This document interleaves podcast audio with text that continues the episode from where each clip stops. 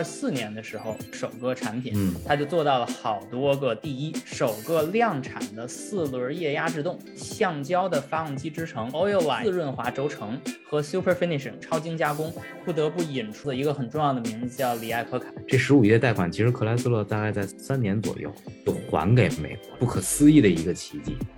大家已经开始改造生产线，给 C 这期做生产的准备工作了。中方就赶紧就跟美国人联系说，我我们想要这个车。美国人就说说这个车你们真造不了。美国人给他的评价最高的是什么？就是这是美国人认为的第一款 SUV。大家好，欢迎来到新一期的孤岛车谈，我是新宇。这期节目我们做一个呃延续啊，就是之前的一个 Stellantis 深挖历史的一个节目。然后这期节目我们来到了美国，来到克莱斯勒这家公司。这期节目请到了一位嘉宾，蒋晨，资深媒体人。蒋晨你好，呃，大家好，呃，罗老师好。啊、不用谭老师啊，就叫新宇就行。这期节目其实我们做的主题比较简单哈，因为我们只请了一个嘉宾，其实主要想聊一下我们不太熟悉的，或者说离我们比较远的克莱斯勒历史。克莱斯勒其实在中国汽车历史上哈，还是跟中国很有渊源的。就是无论从最早的红旗，还是到后来的这种九十年代左右的这种进口车，其实克莱斯勒都出现了很多次。然后现在在市场上，我们也能看到克莱斯勒作为一个集团，它跟广汽有合作。这家公司在我们中国人的认知上并没有那么陌生啊、比如说这个标致雪铁龙可能相对来说就要靠后一些，然后像这个欧宝几乎就在中国没有出现过，克莱斯勒算是离我们中国人最近的一个品牌。作为美国呢，就更不必说，它就是一个美国车，就是一个美国品牌，所以在美国的汽车历史上呢也是非常非常重要。所以我就想先捋一捋我们不熟悉的这个比较久远的历史和我们相对熟悉的近期的这个八十年代历史。然后这期节目我们就主要做这件事儿。大家都知道，其实汽车的发源哈，它是从这个一八八六年啊，戴姆勒那边欧洲，反正就是法国跟德国，这算比较早的一个汽车历史的发源。但是后来呢，逐渐的就把这个发展中心就从欧洲或者西欧。嗯，转移到了美国，这其实是因为一战跟二战，它有一个打仗过程中的资金啊，这个呃国家的这个政治啊，还有呃人民的这个收入，这些都是很相关的。嗯，在汽车发展到二战这段时间里面，整个欧洲的这消费力跟这个工业生产的能力其实已经跟不上了。没错，在这时候呢，美国就承担了这个汽车发祥或者叫进一步发展的一个原动力，出现了非常多的品牌，比如说我们熟悉的通用跟福特，这个当然是从一战时候那时候就已经开始。比如说福特它那边的 T 型车，这就非常有名。然后后来的 A 型车，这些都让人们呃生活在了轮子上。但是克莱斯勒在这个时间里面，它来的就相当于比较晚，它就是一战之后才出现的。克莱斯勒甚至他的那个创始人，他叫 Water Chrysler，这个人本身他就在通用曾经做过学徒，做过很长时间。他是一个特别喜欢机械工程、特别喜欢工程的一个人。据我看到的网上的这个信息里面，一九二四年的时候。克莱斯勒就做到了他的首个作品吧，或者首个产品，嗯他就做到了好多个第一，首个量产的四轮液压制动，还有这个橡胶的发动机支撑，还有一个叫 Oil Light，这个这个这个名字是它的一个品牌名哈，它的自润滑轴承和 Super Finishing 超精加工。这个 Super Finishing 我们其实现在提到，虽然是一个一九二几年的一个发明，但实际上这种加工工艺一直到现在的 F 一的发动机的制造。都还在用这种工艺。这个之前我跟这个 F 1工程师朱峰也聊过这个问题，他也说了这个 super finishing 非常重要。当时还发明了什么呢？就是防止漏气的轮胎飞出后凸起的那个边缘，那个轮圈也是他发明的。市面上所有的车的那个轮圈都都有这个技术。到三二年的时候呢，他又创造了这个首个助力制动，或者叫那个真空助力器。然后到三四年，其实发生了一个巨大的变化。我相信这个。呃，蒋老师也非常了解，就是 airflow。嗯，对对对，因为在当时是相当于这个二战左右的那个时间哈，一九三四年，很多国家都在做这种飞机的研制，然后这个研制其实就影响到了工业品对于这个流线型，还有对于这个呃流线可能带来的这个空气动力学的效果。对，克莱斯勒在汽车界就引入了这种空气动力学的这种想法，然后他为了这辆车叫 airflow 这个气流这辆车造了一个风洞。Vice President of the Chrysler Corporation in charge of engineering, had a large wind tunnel built in Detroit in the Chrysler Engineering Laboratories. 然后他造了风洞之后呢，反而做出来这个车呢，好像就不如当时其他车好看，所以呢，大家并没有买那辆车。他那辆车是一个商业上的一个失败，但是呢，在这之后，其实所有的车呢又都学它，就是它主要学的是那个车灯，它从原来的这种外置式或者叫独立安装的车灯，变成了融到了前。保险杠和那个车壳，就是发动机罩的那个位置之间的那个位置融进去了，所以其实这之后的车都长这样。这个其实我去丰田博物馆的时候，就在日本也看到，就是丰田的第一款车，也就是效仿了 Airflow。所以这个其实是很重要的。然后我们就谈到这个二战之后，但二战期间咱就不用说了，就是这个所有车企，包括克莱斯勒、通用、福特，这都参与到了这个军工的生产，这也自不必说，他们的责任在这。在这之后呢，其实美国也是二战结束之后第一个回到正常经济的发展的周期里面。那汽车消费作为一个大众消费，那也是第一个恢复到正常生产中。这里面就出现了克莱斯勒在四九年的时候跟一个叫 Osco Lambert 的一个公司首次推出了四轮盘刹，当然这个四轮盘刹呢，我看过它的图，这个我也可以放在这个呃节目的这个描述里面。它这个四轮盘刹不是咱们现在这种卡钳跟刹车盘的这种盘刹，它更类似那种鼓刹，它的那个盘呢是在一个固定的刹车鼓里。这里边要强调就是它那个外壳不是定的，它那个外壳是转的，然后里边那个摩擦盘是定的。这个就是跟现在一个非常大的区别。其实这也是一个很重要的发明，就因为车如想越来越快，不仅是发动机动力越来越大，而且是你刹车能力也是越来越强。因为在那个时代，就是四九年左右那个时代的汽车很重的，这里边就有一款车叫 Crown Imperial，这个也是克莱斯勒的车，当时那个车达到了四吨。现在我们说一个重一点的车也就两吨。这个刹车当时为了增加制动鼓呃的那个摩擦的制动面积，提升了百分之四十，然后所以他才发明了这种盘刹，这种比较特殊的盘刹。然后到四九年的时候，首个的这个拧钥匙的技术，这个拧钥匙启动这件事儿是四九年是克莱斯勒发明。所以就刚才提到的这些东西哈，在我看来就是都是一个定义现代汽车样子的发明。克莱斯勒可能它的体量不如通用跟福特的历史时期。它其实对汽车界做了非常多的科技创新，这个就有点像什么呢？有点像日本三大的那个丰田、日产跟本田中的那个本田。后来者他不能去考虑这个市场的这种效果，他就只能搞这些技术创新。这个其实是很有规律，在法国那边也是这个雪铁龙这块也是也是一个技术呃立公司的一种思路。OK，然后这些咱们把这个技术先都放在一边的话，咱们去聊一聊这个克莱斯勒另一个特点，就是它其实在历史上跟美国的军工。一直是有关系的，这个我也想强调一下，就是如果你去考虑一家车企它如何建立、如何维持，然后最后为什么衰败，那很显然就是因为它作为一个商业经营的一个单体，它的产品力不够。但是呢，军工呢，它的这个订单其实都来自国家，所以如果国家认可你的军工实力，你这种公司是不可能死的。对吧？没错，你不可能想象一个军工干着干着死了，是因为 这个政府不给他订单了。这种公司还是比较少的。然后在克莱斯勒历史上，其实就充满了跟克莱斯勒军工相关的一些故事。比如说，在五二年到六一年的时候，在阿拉巴马的一个叫 Huntsville 的一个地方，克莱斯勒就设立了工程团队。然后这个工程团队呢，从这个美国海军在密歇根 Warren 的工厂上设计完成了一个叫 Redstone 叫红石头这个导弹的生产。这个其实就直接是二战之后德国那个非常著名的 V 二导弹的后继产品，就是其实他们这个工程团队里有很多就是德国专家，直接就在美国研发出了首款搭载核弹头的导弹，然后并在一九五八年在南太平洋做了一个叫 Hardtack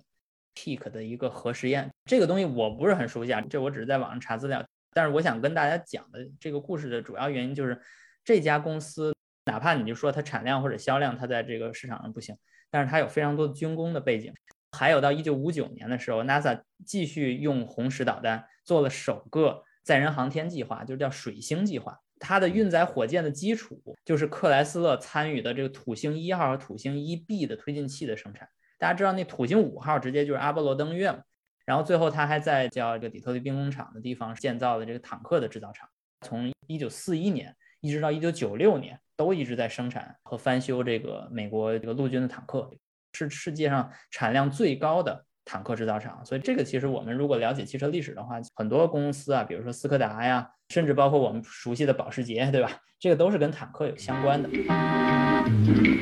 It's easy to see the country roll by. The swept back windshield is the reason why. Our power steering works full time. Our power brakes let you stop on the dime. Look, look to the forward look.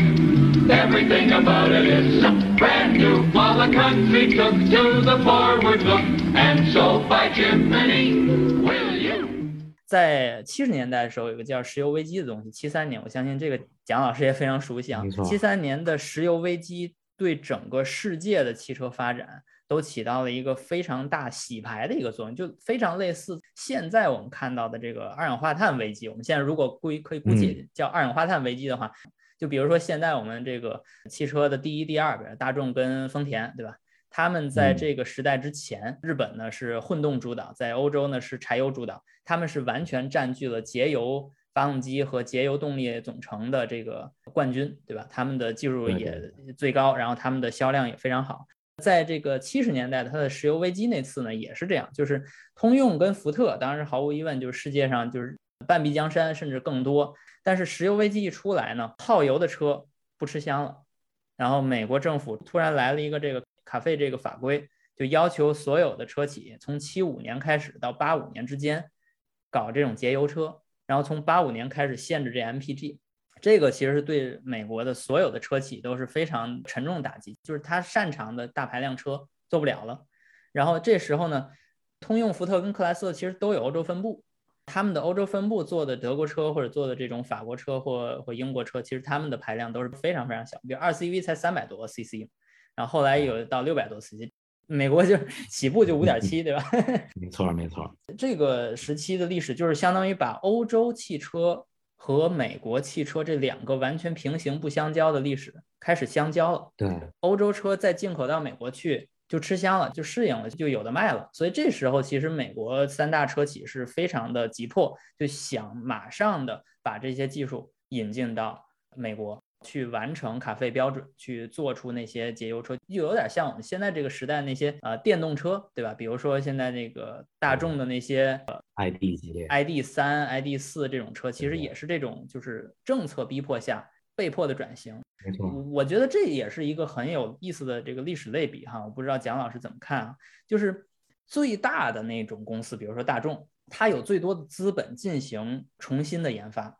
所以它可以在短时间内做出最多的这种牺牲和尝试。这其实是当时通用跟福特做的事情，尤其是通用做的非常快，对的，就是叫 Vega。对，对吧没错没错，然后呢，福特当时也做了一个 Pinto，这个 Pinto 其实在历史上也很重要，就哪怕它 Pinto 有很多恶名哈，不太不太成功，对对，不不是很成功，但是在刚开始的时候，嗯真的大家就买账了，因为它出的最快呀。克莱斯勒就没动劲儿，没错，克莱斯勒没有资本去做那些小车，这块儿我就想交给蒋老师去聊了，就是在这个历史阶段，克莱斯勒面临的压力其实是比通用跟福特都要大的，对不对？对，其实是这样，就是克莱斯勒呢，虽然是美国第三大在当时，但是呢，它的产品线其实并不如这个福特跟通用这么就是铺的这么广。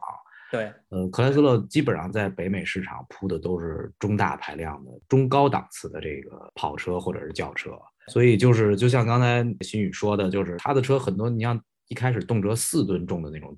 大型的豪华轿车，所以到石油危机发生的时候，它没有任何转型的这个资源，就技术上它没有资源，它没有做过六缸以下的车。对这是一个非常尴尬的事儿，他就是想去换，就是本土已经没有任何技术上资源去先让他去开发的，这时间也不允许。所以好在就是他们克莱斯勒在欧洲有一系列的这种，其实应该算是廉价品牌，从欧欧洲现那个本地收购的这种廉价品牌组成的这个克莱斯勒欧洲这个分部，他们就开始通过这个分部的这种技术资源去整合，就想的是我能不能把这些技术用到我自己在北美市场，然后去跟福特跟通用去较量一下，在这个廉价车包括小排量车这个市场，而且还要满足法规嘛，这也是最重要的一点。所以它更多的是一种定位上的调整，去调整自己的产品线。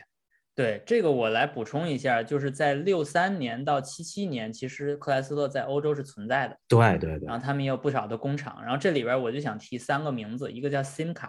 就是法国有一个公司叫 Simca，然后在西班牙有一个公司叫 Barrero，然后在英国有一个公司叫 Roots，这个我后面都会在这个播客的描述里面附上这个关于这三个公司的简介哈。然后当时在克莱斯勒混得比较好的时期呢，就六十年代呢，花了很多的钱去把这些公司买下来，然后成立了自己的欧洲分部。但是很遗憾的就是，其实汽车这个东西，它除了消费属性之外，文化现象也很重。当地的人呢不是很买账，它不像通用跟福特哈，通用其实二九年收购欧宝，福特是零九年就在英国已经设厂了，五八年才开始进入法国做这个 SIM 卡这个百分之十五股份收购的这个克莱斯勒来说，它这个后来者完全玩不转这个欧洲这块的游戏规则。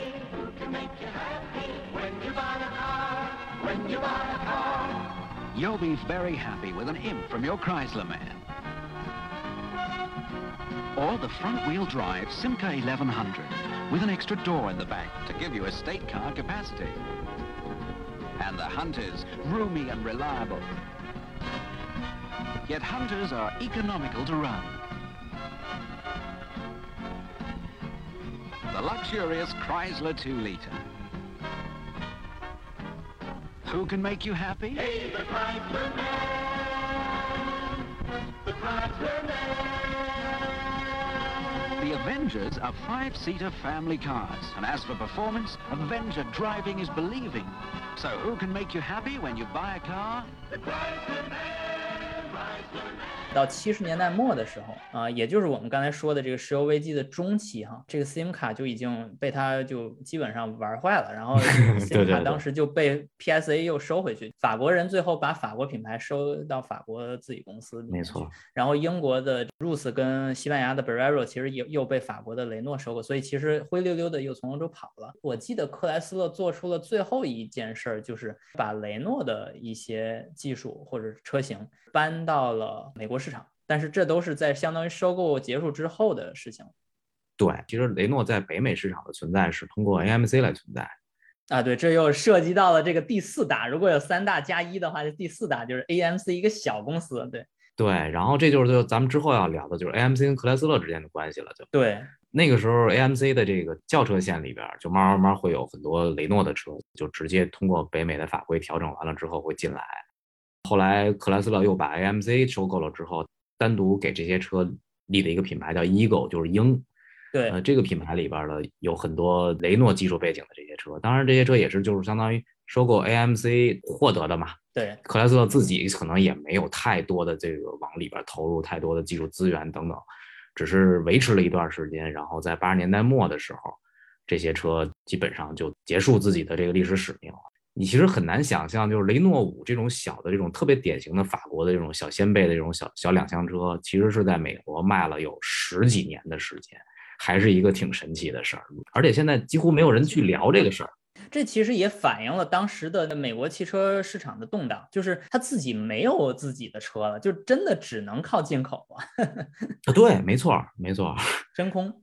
对，就是真空。克莱斯勒其实把自己的那个欧洲分部卖掉之后，他也不是说一无所获，对吧？他还是有一些自己的能够拿到的东西，比如说欧洲人做的这种前置前驱小排量的这种技术啊等等，克莱斯勒还是拿回来。然后这里边就不得不引出了一个很重要的名字，叫里艾科卡。对对对，其其实七十年代是两次石油危机，两次石油危机发生完之后呢，这个企业已经就很危险了，非常非常危险的一个状态了。然后利埃克卡从福特临危受命，就是来到克莱斯勒负责整个这个集团的这个运营。他做的第一件事儿呢，就是找美国政府去求助。当然，这个画面呢，咱们可能零八年也看到了，对吧？华尔街有对对对，就是那是第二次 找找美国政府要钱。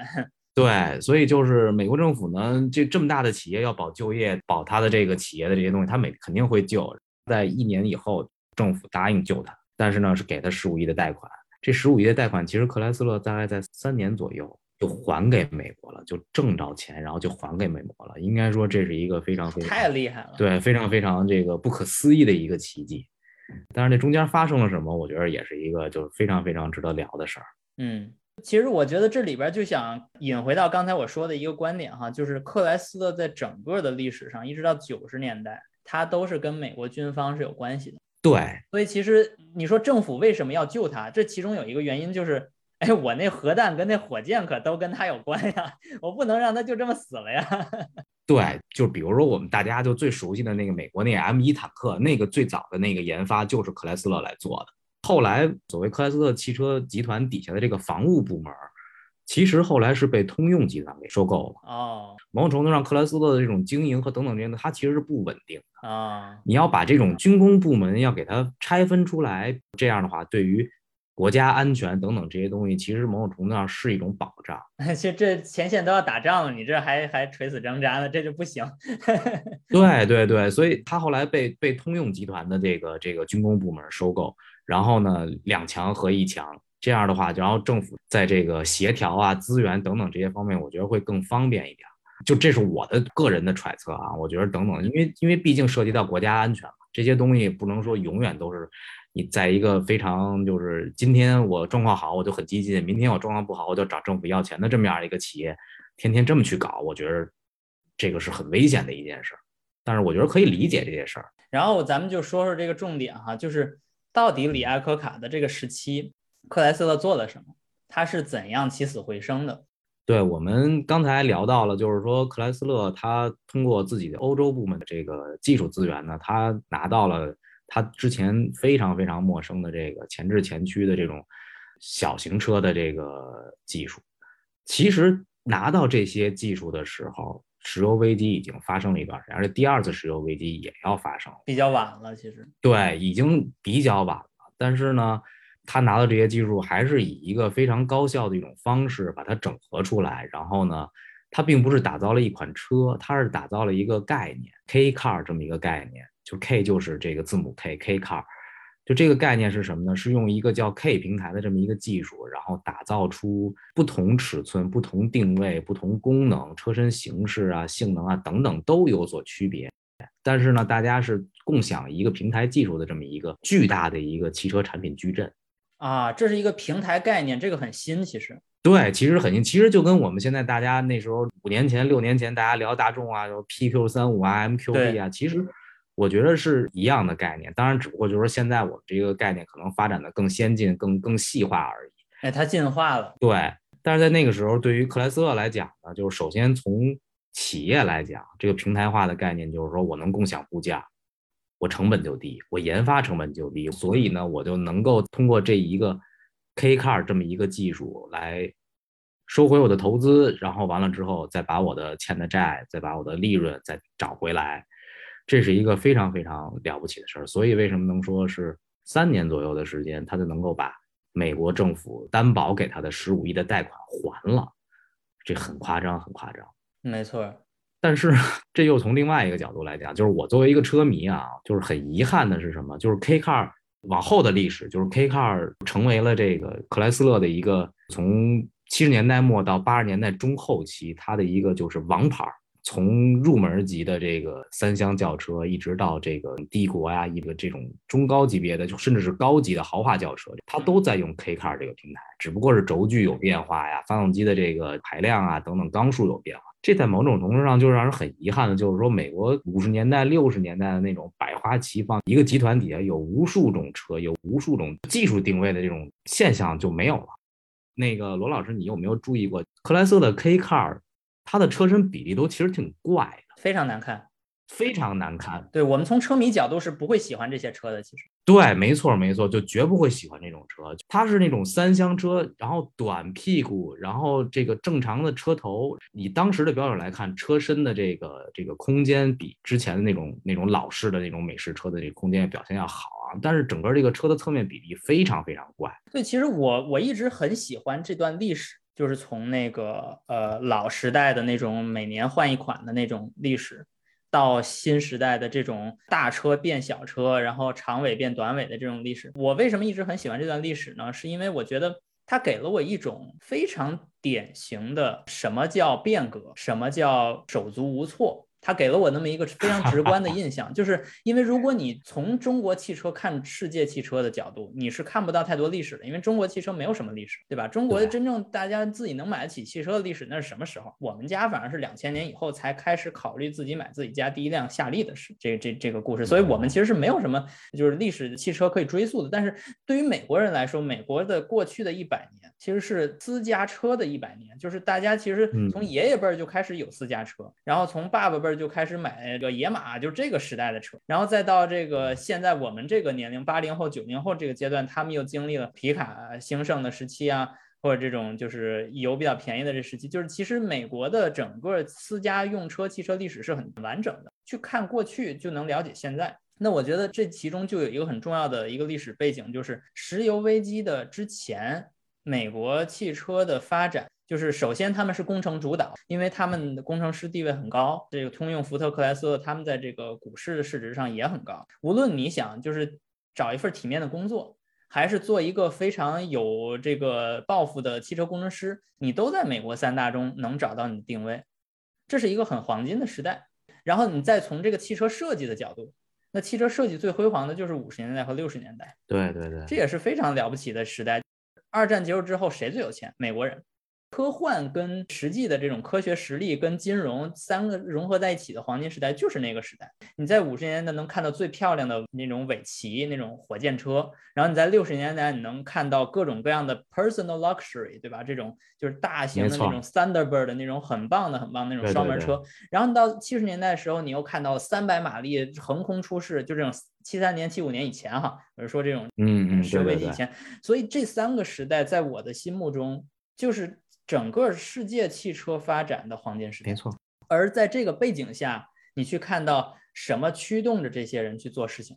就是单纯的对汽车的热爱和市场对他们新产品的渴望，非常像现在的手机，对吧？就是或者十年前的手机，就 iPhone，对吧？什么这个各种各样的品牌出现，中国的小米、华为这些品牌，你真的觉得就是新手机玩不完，因为它总有新的出来。没错，那就是七十年代之前的美国汽车，你去看五九、六零、六一、六二，每一年的车的造型都不一样，然后每一年都有非常经典、非常漂亮的车。我我喜欢五九年的凯迪拉克，我喜欢六二年的林肯，我喜欢这个五五年的克莱斯勒，这些车都是非常漂亮的车。在这个时期，我觉得美国的繁盛，那种汽车的繁盛，就是这个时期有多繁盛，那八十年代就就有多悲惨，对吧？对，没错，它就是一个资本来和资本走的一个结果嘛。如果有一天我们现在手手机不是这么多十几个品牌，然后不是每年更新一个，不是芯片每年都变快，那你那时候你再去看，跟你在八十年代能买得到的美国车是差不太多的。其实并不是所有的产业都能如此繁盛的、如此发展这么快的。所以其实回到刚才说的这个话题啊，就是八十年代为什么美国的车，特别是克莱斯勒，八三年，尤其八三年，你去搜八三年的车涨得简直稀烂，为什么会这样呢？其实很简单，就是当时的法规到八五年真的就需要卡线了，你就达不到那个 MPG，你就是卖不出去，你就得交罚款，就跟现在那个二氧化碳危机一样。所以那时候他们不得不去选择以非常简单暴力的手段减小车重，因为车重是油耗的罪魁祸首啊。你如果能够消耗，比如说一吨的量，让这个车跑起来，你为什么要消耗一点五吨？那那多出来零点五吨怎么办？在七十年代以前没关系，大排量没问题，但是在七十年代以后没有这个资格了，因为你耗油只会耗更多。你越上大马力，就是 水多加面，面多加水一样。你这个马力大了，你得大车身，大车身又得大马力，这种叫马力军备竞赛嘛。所以在这个过程中，如果你今天的目标不是大马力了，那你就得小马力，那小马力车就得小，车就得小，又得更小马力，所以这就是恶性循环。那最后他就说，哎呀，我这个发动机也放进去了，车也造出来了，但是最后还是油耗达不了标，怎么办呢？砍一半油箱吧，砍一半后备箱吧，直接把油箱跟后备箱对对对都砍了。最后那个后备箱，八三年的那个克莱斯，你去看那个造型，就是半个后备箱嘛。没错，就是那样。可以就这么想，比如说啊，六四年的这个野马开着它的年轻的夫妇结婚，然后二十年之后，八四年的时候，他们的孩子上大学，第一辆车买的是这样一辆车。爸爸看到孩子买这样一辆车，你想想那个时候，同样都是年轻人，二十几岁年轻人的时候，那是一种什么样的心态？反正我觉得还真是一个挺奇怪的画面。但是某种程度上来讲，克莱斯勒吧，他们还是能够意识到这一点。比如说，他们为 K Car 专门定制了一个发动机家族，就是2.2升排量的这么一个，他们就叫2.2克莱斯勒2.2这么一个发动机家族。他们也明白美国人需要大马力，可能在八十年代的时候，这个涡轮增压这个技术逐渐成为热门之后。他们开始往四缸发动机上加涡轮增压，而且这个技术其实我觉得得打破一下大家的这个固有的一个观念，就是说这个东西不是欧洲人、北欧人或者日本人在七十年代末八十年代玩的已经很好的东西啊，就开始玩的东西。其实美国人在八十年代初就开始搞这些东西，包括通用当时，比如说那个别克当时有一个三点八升排量的那个涡轮增压机器，那个是一个非常非常有名的这么一个高性能的发动机，包括克莱斯勒的这个二点二升的这个。发动机它也有高性能版，当时也能做到一百六七十匹、一百八十匹左右。那可能之前五点七的一个 V 八才能有这样的水平。我拿一个四缸二点二升的排量，从纸面上来对比的话，它也能够做到这样的水平。当然，这某种程度上讲，我觉得是在那种无奈的一种客观环境里边，我要做的一种补救的措施。但是没想到这个补救措施到后来就成了主流，然后到今天为止，那就成了我们离不开的东西了。就是你说这是涡轮，我想到的是这个直喷汽油缸的直喷啊，对对对，汽油缸的直喷其实也跟克莱斯勒有直接关系。就是我在读书的时候，当时我们需要就是做这个内燃机方面的 paper，叫论文分析。论文分析的过程中，我就找到了一个九四年吧，应该是九四年克莱斯勒的一篇文献，就是介绍该怎样看待缸内直喷。缸内直喷作为汽油的一个技术，其实它是有先天劣势的，它是稀薄燃烧。嗯，稀薄燃烧其实是会带来更多的污染物排放，所以在那个时期，到底是省油还是减少污染物排放这两件事，嗯，车企或者说这个发动机工程师其实是需要权衡的。所以在那个时期，其实他们曾经做过这样的对比，就是到底是直喷好还是这个进气管喷射好？那这个过程中其实就存在你需要找到。类似的发动机技术需要去平行对比嘛？当时其实克莱斯勒跟三菱进行一个合作，克莱斯勒是有一部分三菱的股权啊。对，在我的印象里就是没有完全收购三菱啊。对对对，没有没有没有。对，所以当时其实克莱斯勒是跟三菱有一个关系，所以那那篇文章他做的一个对比就是一个二点四升的，是二点二还是二点四？我记不具体记不清，就是有一个克莱斯勒自己的发动机。呃，是一个进气管喷射的自然吸气发动机，然后对比一个三菱的，然后缸内直喷，因为跟三菱大家都知道有那个 GDI 嘛，对 GDI，对对吧？所以它那个 GDI 技术就是一个典型的日本创新的缸内直喷技术，然后它直接把那个发动机就从日本进口到了美国，然后就做了一个这种研究嘛，写了一篇论文。嗯，当时的结论就是。我们不能确定缸内直喷一定是好的技术，因为它会带来更多的污染物排放，尤其是这个排气那个位置的污染物排放，不是这个经过三元催化之后的污染物排放。至少当时那篇文章就是得出这么一个结论。然后当时那个比较有意思的是，因为它那个发动机并没有在美国上市使用，所以那台发动机它因为日本的油品通常都比较好，它还用的是一种就是比较特殊的日本的汽油，然后在美国找不到，所以只能在美国找一个赛用汽油。所以还挺有意思的，就是当时为写那篇文章，他们不仅要找来日本发动机，还要找来特殊的油。所以他那个那个文章里专门写的就是我们用的油跟克莱斯勒给的那个油不一样，它不是一种油。但是不管怎么说，其实我觉得那个时期还是很有意思，就是克莱斯勒想着办法去完成政府设立的目标，然后同时呢又要保证这家车企不仅要挺过去，还要还贷款，所以其实他压力很大的。这里边我就想听蒋老师说另一个话题，就是除了 K car 之外。他们当时还出了一个新的创新，这个创新可能现在看起来对中国来说至少可能没有那么重要，但是对于当时的美国市场简直疯了，就是 mini van，就是 MPV。对，哎，这个东西我特别想听听你怎么看这段历史。其实 MPV 这个事儿，就是说到底是欧洲，比如说是雷诺先先搞出来，还是说是克莱斯勒先通过 K car 这个平台搞出来呢？我觉得这事儿其实大家不用特别纠结。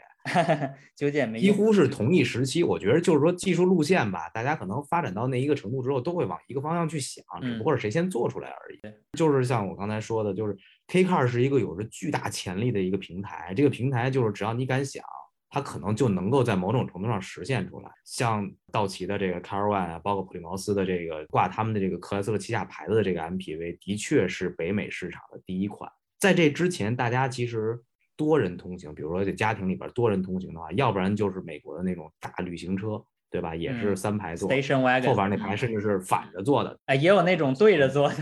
呃，对对对，没错，对着坐的，就是面对面。但是它以一个纯轿车平台，然后呢，通过轴距的加长，包括这车身对空间的这些规划等等，做出了这么一个像是个面包，但是它又有车头，然后呢，发动机呢又不会去过多的侵入到车内空间。这么样一种状态的，然后驾驶起来也跟基本上跟轿车是没有太大区别的这么一种全新的一个汽车种类。新物种，对，新物种诞生。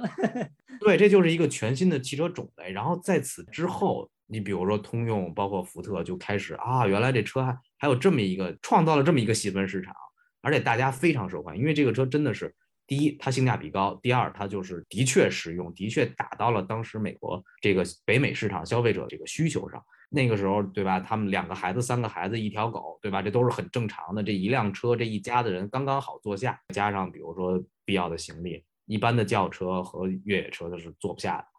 又是一个克莱斯勒，我觉得啊，就是或者说咱们不能说是全世界范围之内，但是说至少是克莱斯勒在北美市场或在一定的区域之内，它做出的一个就是以技术为导向做出来的创新，这也是非常值得人钦佩的。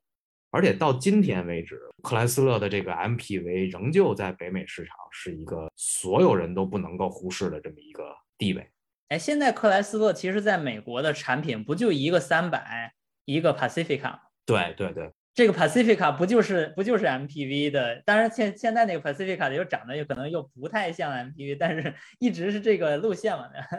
对对对，就是往前倒，就是倒到最早八十年代中期的这个从 K car 平台发展过来的这种各个品牌，就是道奇啊、克莱斯勒。再往回去想，这些车甚至影响了后来八十年代末九十年代日本啊，包括这个 GL 八，对吧？如果没有它的话，GL 八那不可能会会诞生这。个商用车最常见的一个形态就是这个对对对，二排座。要是没有这个车，那可能 GL 八这个角色是用海狮、丰田海狮来继续，还是那种面包车平台做出来的东西，有可能。哎，对它它不一样，对吧嗯？对，完全是不一样的乘坐体验和驾驶体验。所以克莱斯勒在这个历史时期也是对世界的汽车历史有一个很有意思的贡献，那就推出了一种新的思维，一个新的车型。对，就是我看过一些就是美国的那种汽车杂志，他们写关于这个克莱斯勒做 MPV 这件事儿，就是说其实一开始埃克塔并不是对这件对这个车特别有信心，他也很犹豫，就是说这个车到底能够我把它定位成一个什么车？这件事儿其实是一个很怎么怎么把它卖出去这件事很重要。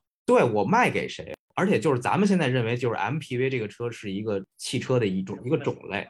那个时候是没有这个种类的，所以你怎么去描述它，怎么去定位，怎么让普通人明白这个车是适合我的，这件事儿其实是一个非常非常费脑子的事儿，我是特别能够理解这件事儿的。哎，这个其实我还想说一个，就是当时它这个车在研发当中，它的名字叫 Mini Max，叫小大，就是又小又大。就这个名字，其实我觉得特别巧。你说 MPV 这种东西，或者在美国叫 Mini Van，到底为什么你要有这么个东西呢？其实很大程度上是你希望只通过一辆车就实现呃不同的功能。啊，对吧？比如说你装不同的呃人，或者你装的是货，那你这个开起来又不要太像卡车，对吧？因为毕竟不是所有人都能开卡车。这个背景下，它叫 Mini Max，刚好符合了一种特定人群。你现在去倒的话，如果八十年代它那个车出来，那其实那不就是 Baby Boomer 的那个时期嘛？对对对，没错。战后出生那群人，他们二三十岁，他们开始成立家庭，他们开始有一两个孩子之后，这群人他们享受的，而 baby boomer 在我们历史上我们都非常了解的，他们是在美国历史上最富庶、衔着金汤匙的一群人，他们生出来就没觉得这个缺钱或者缺吃的这件事儿是个事儿，对吧？对对对，没错。所以这时候他们需要经营家庭，他们有这种新的车型出现，它真的就是让这个克莱斯勒重新回到了一个强三大的那历史地位。K car 整个也是这样，K car 彻底改变了克莱斯勒，它也在某种程度上改变了美国。K car 出来之后，它很成功，福特跟通用那自然就跟进，对吧？就是同级别、同尺寸的车，他们马上就同样做出来，然后也开始大量的去停自己之前那种老的后驱车、后驱轿车那种大尺全尺寸的后驱轿车啊等等这些东西。所以到八十年代中后期的时候，这个 MPV 福特跟通用也开始做。这个时候，美国市场就已经完全跟十年前是不一样了。彻底变了。彻底变了，对，又有了自己的新产品、新风格。你像 Station Wagon 在五十年代、六十年代那就是主流啊，对对对，没错。那你到八十年代你就找不到了。看那个通用跟福特的它 Station Wagon，福特我印象里应该就没有了，然后别克可能还保留了一个。但是就是卖的很少，所以其实，在欧洲那边，你现在能看到很多 wagon，它变成了欧洲特色。但实际上，曾经美国是满街都跑 wagon 的一个国家。但是现在就因为 MPV 的诞生和流行，其实后来真的就没有。咱们刚才说了两个车型，一个是 K Car，一个是 Mini Max 或者这个 Mini Van。对我们中国消费者或中国车迷来说，一个最重要的来自克莱斯勒的名字，其实是北京吉普。对，没错。然后北京吉普这个概念，其实我当时在中国的时候看到北京吉普，我觉得很有意思，就是好像它就占据了一个独立的一个细分市场，就是没有人跟它竞争，没有人跟它生产出一样的车型。然后甚至我们现在所谓的这 SUV 热，也都是在大概二零零五年之后才逐渐看到的。然后之前真的北京吉普没有对手，对对对。所以我就很想听听你怎么看这段历史，以及这个车型在中国或者在世界范围内它是一个什么定位？到底切诺基是个什么东西？这个事儿我觉得可以先从这个北京吉普诞生可以说啊，但是。我 先强调一下啊，北京吉普这家中美合资企业呢，它是新中国以后的第一家这个整车制造的合资企业。但是当时的外方呢，并不是克莱斯勒，是 AMC，就是美国汽车集团。这美国汽车集团，刚才我们提到了，就是说它是全美四大，对对，第四大，第四大。它当时是拥有吉普这个品牌。AMC 是这样，从二战结束一直到七十年代的时候呢，它最大的一个核心产品呢，其实是军用的吉普车，这个大家都明白。所以 AMC 在全球，它又跟很多国家合作，是在军事项目。而且那个时候呢，中国改革开放之后跟西方关系比较好，双方呢就有了这个谈成这个合资企业的这么一个基础，就是什么呢？我们需要更新我们的这个军事装备，就是最简单的说，我们的二幺二要要换代了。然后呢，所以其实它是以军用项目来进的中国。对，就是某种程度上是这样说，目的是这样。但是呢，比如我们今天去翻一些资料啊，等等，他不可能这个事儿是直白的说出来的。毕竟当时我们的这个国家的体制啊，等等这些东西跟西方还是不太，虽然关系已经缓和，而且关系已经变得很好了，但是我们是共产党国家嘛，嗯，对吧？大家还是不能直接提。但是我们在引进产品的时候，我们可以直接引进相关的产品，这个事儿就 OK 了。当时我们。八十年代初期谈成这件事儿，国家是非常急迫的，而且就是北京吉普成立之后的最重要的一件事，就是为二幺二车型换代，要做所谓叫二幺三。然后呢，刚才我也交代了，就是说 AMC 背后的这个就是大老板是雷诺，他其实并不是特别看好七十年代末八十年代的这个中国市场，因为他觉得中国实在是太穷了，而且当时在中国边上有一个国家更吸引这些欧美国家的这个注意力是哪？是韩国。就是韩国当时已经经过十几年的时间，这个经济发展，它虽然它也是军政府嘛，但是它已经有了一定的消费能力，而且经济上的这个基础也比较好。啊，福特跟起亚其实有一个甜蜜的这个合作关系。对，然后包括那个时候标致，标致在韩国也也是有非常非常这个这个重要的这个位置，包括大众，大众当时也是中国韩国之间也在也在来回来去的纠结，就是那个时候很多西方企业是看好的是韩国而不是中国。但是呢，就是我们在北京吉普这件事上，就是我们还是给了很大的这个让步和非常积极的一个表态。后来哪怕雷诺这边的人不太同意这件事儿，但是呢，双方这个合资企业也最后都做下来了。做下来之后呢，就是为了要更新我们的二幺二，AMC 当时这个旗下最合适更新二幺二的车就是 CJ 七，就那个车其实跟二幺二很像，就是布顶儿。前后硬轴啊，包括车身也是那种很简单的那种形式的这种非常非常像的 CJ 七的这种吉普车。呃，蒋老师，你得说一下 CJ 七是什么？我相信大多数人都不了解这个代号。大家就可以简单理解成 CJ 七就是我们现在熟悉的牧马人的前身，非承载式车身，然后呢就是非常典型的那种古典式的越野车，就是为了越野而越野的车。对，就是在公路上跑非常不舒服，但是在在野外呢非常。能跑，但是也同样开起来不太舒服的那么一个一种越野车。但是当时呢，其实我们是分了两步，第一步呢是现成的 CJ 七拿过来，我们就要投产，工厂建成之后就先率先投产，然后两年之后我们就要把它改成是牧马人。当时 AMC 正在研发第一代方登的 YJ 牧马人，呃，我们想的是八七年就要跟美国同步要上牧马人，大家也能够想到，就是牧马人这个车在八十年代的时候，对吧，是一个布顶，然后双门的，在中国能给谁用啊？摇滚青年呗。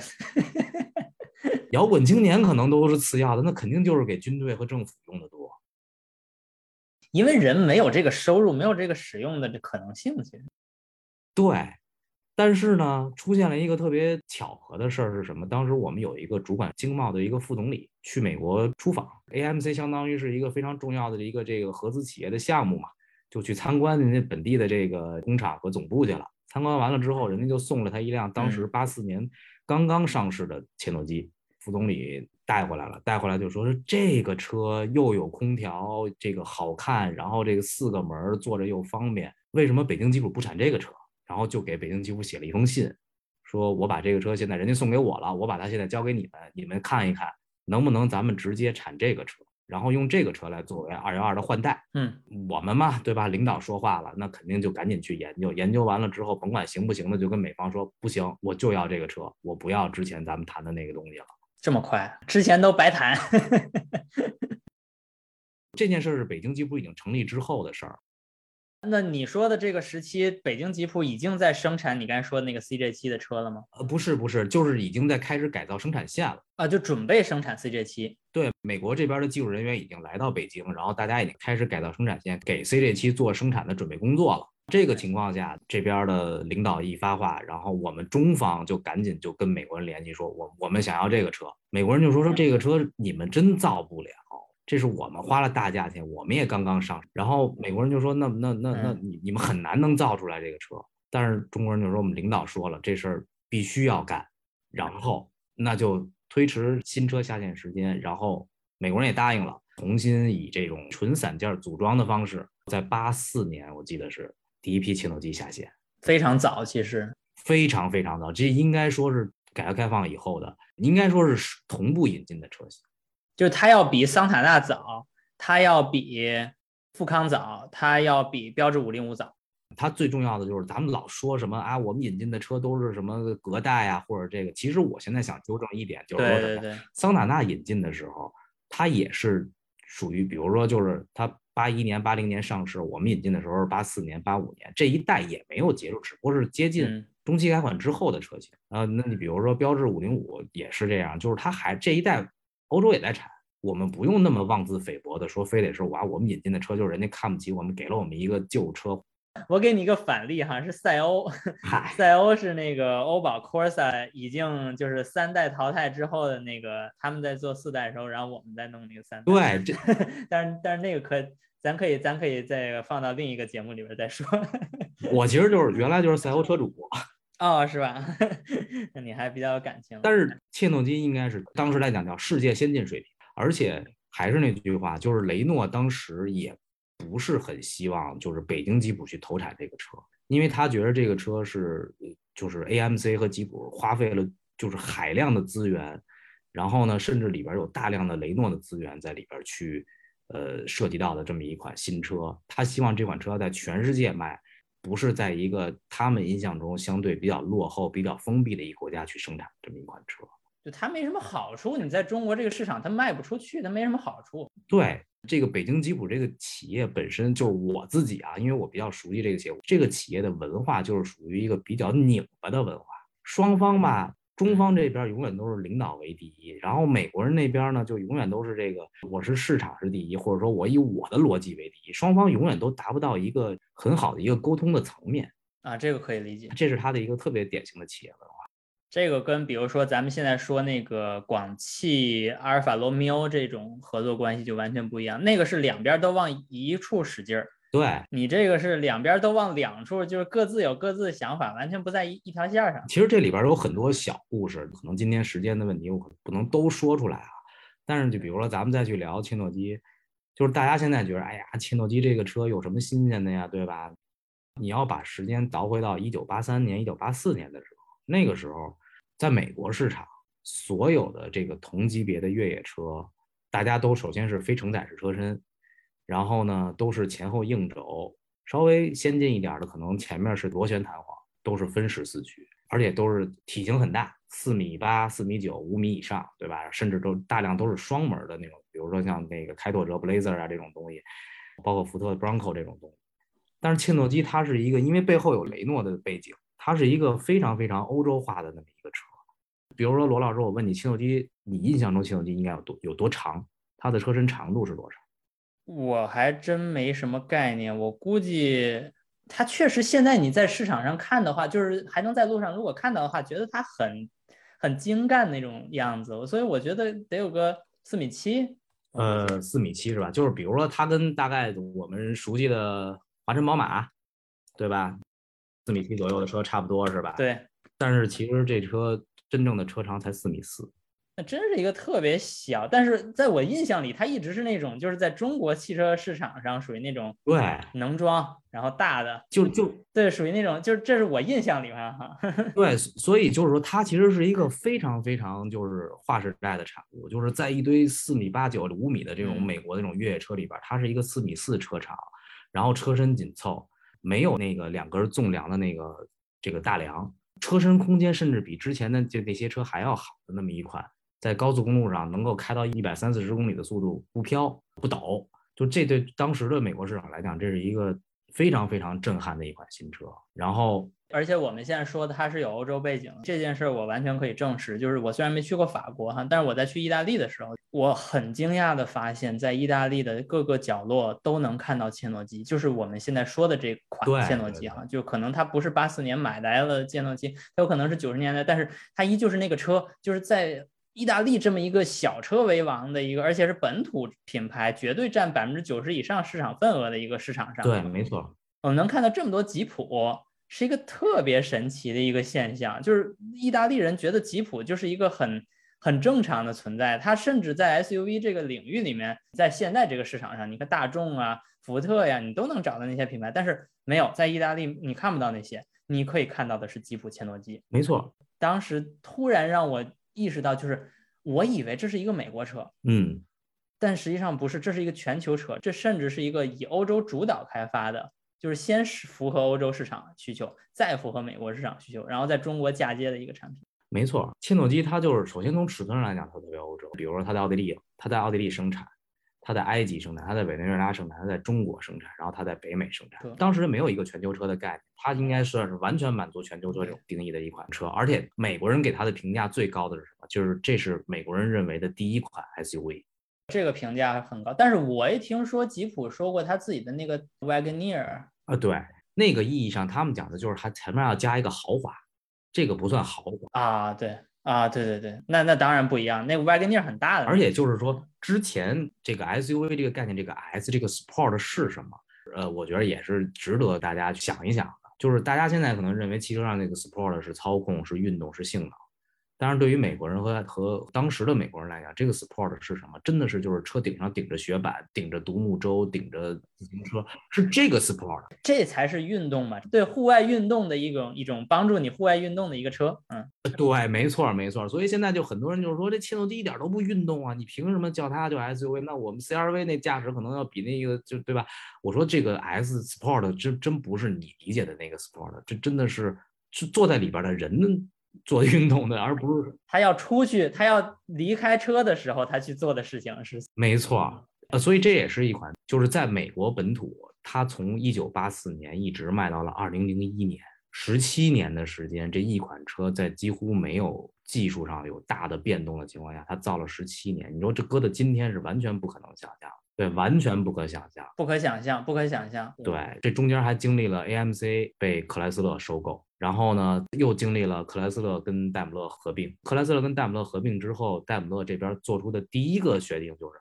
赶紧停产这一代切诺基，因为它实在太老了。这个也是正常。但是我觉得这里边我们需要了解的就是，我们说了这么一个有里程碑意识的车，以及这么一个传奇的品牌吉普，但是我们始终一定要关注的是这款车以及当时的那个吉普对属于 AMC，不属于克莱斯勒。这里面我们说克莱斯勒历史说前说后，但是最后到吉普这款车其实是 AMC 历史。对，所以这就往后就说，就是 AMC 跟克莱斯勒之间的这个关系。大家可能听了这么多，就能知道青斗机这款车在研发阶段，就是 AMC 投入了这种何等规模的这种资源进去。所以就是这款车上市之后，的确是卖得很成功，也的确是给 AMC 带来了这个非常可观的这个盈利。但是这个盈利并不足以让 AMC 背后的这个雷诺能够获得这个比较好的这个经济利益。一款车型的成功，也不代表就是 AMC 整个这个品牌在美国的这个销售会有一个起死回生。像刚才我们提到克莱斯勒，整个因为 K Car 这个平台概念，它的这个产品线的一个重整个的一个革新，然后获得整个这个。集团的这个层面的这么一个呃成功，他对卡费几乎是没有什么应对的。虽然本身 AMC 在历史上，刚才我说那几个黄金年代，它一直是剑走偏锋做小车的，对。但真到做小车的时代里面，它又做不出那种。真好的小车，就是它有一个车叫 Gremlin，那个车其实也挺有名的。嗯嗯。但那个车它依旧是比较大排量，然后它的省油也也没那么省油，然后造型又特别的特殊，它后面是一个大玻璃。没错没错。就是反正也是挺特殊。当时它自己的定位是我要做能够打败大众高尔夫的美国本土产品。其实那个车卖的也没那么好，然后质量又有问题，所以哪怕 Pinto 跟那个 Vega 都比较呃垃圾，但是也没让 Gremlin 能成功。如果不是吉普，可能他会死得更早。所以就是在八十年代中后期的时候呢，雷诺就开始就是想办法想把 AMC 卖掉。他倒不是因为 AMC 有什么问题，只是因为他现在需要钱了。AMC 是一个他能够卖掉获得现金流的这么一个机会。所以八七年的时候，AMC 就被克莱斯勒收购。克莱斯勒相当于就因为 K Car，它有大量的手里的现金流，而且它也需要进一步的去丰富自己的产品线。因为跟前两个这个福特、通用比的话，它在越野车包括其他的这些车型上，它的这个欠缺还是有的。买了 AS AMC 之后，主要它其实看重的就是吉普品牌。然后吉普品牌给了克莱斯勒一个非常非常大的一个，到到今天为止，应该说吉普品牌都是克莱斯勒最为核心的资产。这一步是走对了。对我们今天聊关于克莱斯勒历史，其实几乎可以就先到这。前面我当然快速捋了一下这个比较早期二十年代一直到呃七十年代之前的一个历史哈。但是总的来说，我们对于克莱斯勒的认知现在相对来说丰富一些。它除了我们熟悉的吉普以外，呃，它还在历史上做过什么事情？然后以及它到底经历过怎样的这种落后和呃重生？几乎在美国汽车历史上，如果你说克莱斯勒这个品牌，就大家都会有一种很很可怜它，但同时又觉得它是一个很很了不起的存在的一种样子，因为它从来就没有那种称霸的状态，没错，它从来都是在后面的。但是你如果说他因为在后面，所以你就不关注他，那其实也也不对，因为他在八十年代曾经做过这种非常成功的努力尝试，甚至这个起死回生。所以其实，在现在这个时刻哈，我们谈呃 FCA 和 PSA 的合并。我们谈克莱斯勒有怎样的这个落后的产品，或者它太耗油啊，或者产品不符合其他市场，那你去看一看它的历史，其实它曾经也经历过这样的危机。我并不是说这次危机一定能挺过，或者这次危机就像上次危机，但是我只是说，如果我们想了解一家车企，我们需要了解它的背后的故事。所以这也是我做这期节目的目的。而且我在跟蒋晨之前沟通做这个节目初衷的时候，他其实给了我很多的帮助。呃，然后尤其是他把 AMC 和吉普这一段历史放进来，其实我觉得这也是我知识的空白。我希望让更多的在听我们节目的这些人，想让你们了解到，就是离我们很近的这个历史，以及我们熟悉的北京吉普，它曾经在呃汽车历史上和克莱斯勒有怎样，或者和 AMC 有怎样的交集。然后从这期节目之后呢，其实我们还有一些关于克莱斯勒的节目，但是我会请不同的嘉宾，然后去聊一聊，就离我们更近一些的。呃，比如和和戴姆勒合作的历史，然后他自己独立存在的历史，以及他后来和这个菲亚特成立 FCA 的这段历史，就是这是我的计划去做这克莱斯勒品牌的第二季节目，这个后面我们可以关注一下。所以本期节目就先聊到这儿吧，感谢蒋晨老师来做客孤岛车谈，感谢听众收听。然后后面呃如果有更多的想法和需求的话，可以在评论区留言，然后我们在节目之后进行交流。嗯，感谢大家收听本期节目，我是罗新宇，我们下期节目再见，大家再见啊。